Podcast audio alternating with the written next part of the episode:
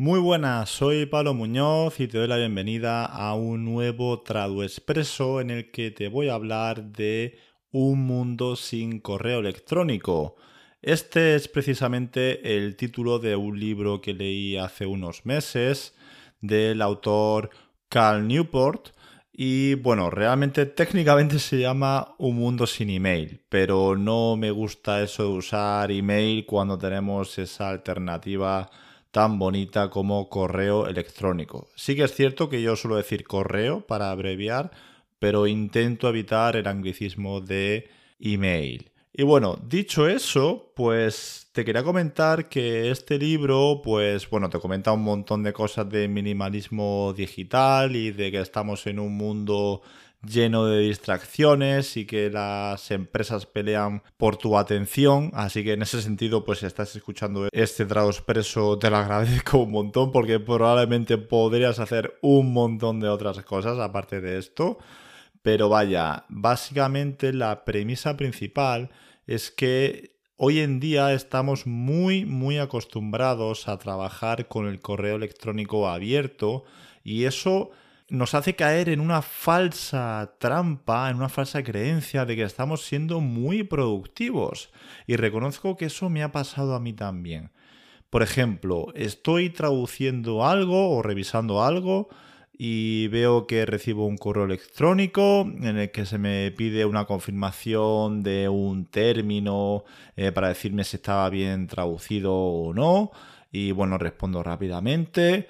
Yo sigo con mi proyecto y a los cinco minutos alguien pregunta en el chat de equipo si le suena la expresión no sé qué o si eh, le puedo dar opinión sobre alguna cosa y contesto rápidamente y al final pues yo siento que estoy siendo muy efectivo, que estoy ayudando al equipo y que mientras estoy traduciendo y al final acaba el día y oye, en realidad he hecho mi trabajo, aunque tengo la sensación de haber trabajado demasiado en el sentido de que mm, para lo que he hecho debería haber acabado antes. Esa es un poco la sensación que tenía.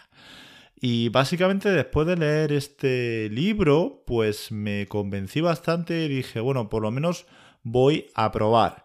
Y básicamente lo que intento hacer ahora es que si estoy trabajando en un proyecto de traducción o revisión, cierro el correo. O sea, mm, de verdad, al principio sentía miedo de no estar tan conectado de que a lo mejor me podrían hacer una pregunta que de verdad iba a ser muy urgente, pero lo cierto es que hasta ahora no.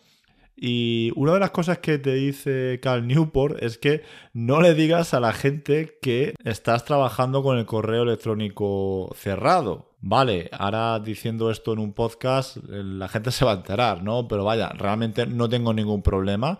De hecho, justo hoy he tenido una conversación con uno de mis clientes y le he dicho que precisamente no estoy 100% disponible para correo y chat porque intento concentrarme lo máximo posible en mis proyectos para así ofrecer la máxima calidad, que por supuesto que voy a responder y que bueno, como somos un equipo siempre va a haber alguien para responder algo muy urgente, pero vaya, que en ese sentido esa persona sí está al tanto, pero digamos que no todo el mundo sabe eso.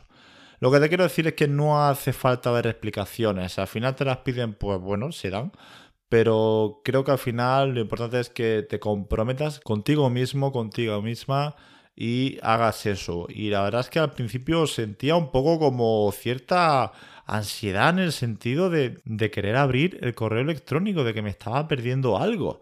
Y una cosa que hice además fue quitar las notificaciones del móvil de, de Gmail o de Gmail. Y es que ahora solo si meto expresamente en la aplicación del móvil, veo si tengo correo o no. Y ya te digo, parece que te da esto del FOMO, el Fear of Missing Out, ¿no? Parece que te estás perdiendo algo, pero al final es cuestión de acostumbrarte. Y lo cierto es que yo creo que trabajo mucho mejor y que a lo mejor podrá acabar a lo mejor a la misma hora, pero será porque he hecho más trabajo que antes. Quizá es una asignatura pendiente no trabajar tanto, tanto, pero por lo menos eh, sí que estoy siendo lo más productivo posible y sigo contestando mis correos.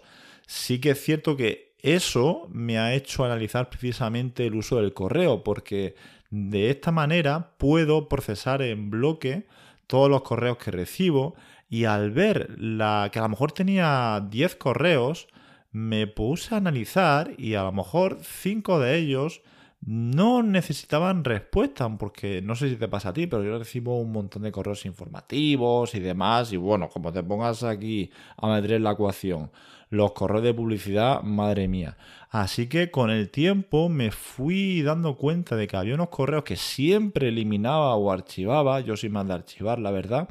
Así que empecé a cancelar suscripciones para que no me llegaran más, o si eran cosas de trabajo, lo que hice fue filtrar ese tipo de correos que sabía que no iban a ser muy importantes y los puse en otra carpeta para leerlos cuando tenga tiempo. De hecho, incluso con el tiempo, lo que hice fue, yo utilizo Gmail y puedes ver las etiquetas con el correo nuevo y demás a, a la izquierda normalmente, ¿no?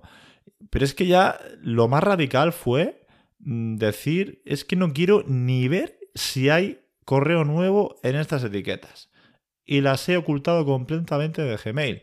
Entonces es una auténtica maravilla entrar a mi correo electrónico y ver que lo que hay en mi bandeja de entrada verdaderamente es importante. Ahora bien, comprendo que si te dedicas a la gestión de proyectos, probablemente esto quizás será difícil de aplicarlo o que si a lo mejor, pues bueno, no tienes una base de clientes muy estable, pues te gusta estar al día, ¿no? De lo que recibes para contestar lo antes posible. No pasa nada. Al fin y al cabo entiendo que no tendrás tanto problema con el correo. A mí lo que me sucedía es que tenía mucho trabajo y además tenía mucho volumen de correo. Por tanto, al final no estaba siendo lo más eficiente posible. Y vaya, en ese sentido, si ese es tu caso, te recomiendo esto de cerrar el correo electrónico mientras trabajas y también estudiar qué correos verdaderamente importan para filtrar el resto. Comprendo, como te decía antes, que da cierta cosa, parece que te estás perdiendo algo, pero en mi experiencia me ha ido fenomenal. Y vaya, la verdad es que soy fan de, este autor, de Cal Newport. De hecho, tiene otros libros que son relacionados con ese tema.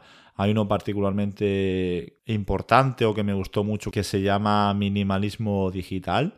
Y vaya, sí que es cierto que te reconozco que igual me ha sido algo más fácil poner en práctica esta disciplina, digamos, de no mirar mucho el correo electrónico, gracias a que previamente ya había aplicado otra serie de hábitos como no mirar compulsivamente redes sociales ni demás. Bueno, esto parece, con esto parece que estaba todo el día enganchado a, las redes sociales, no quiero decir eso.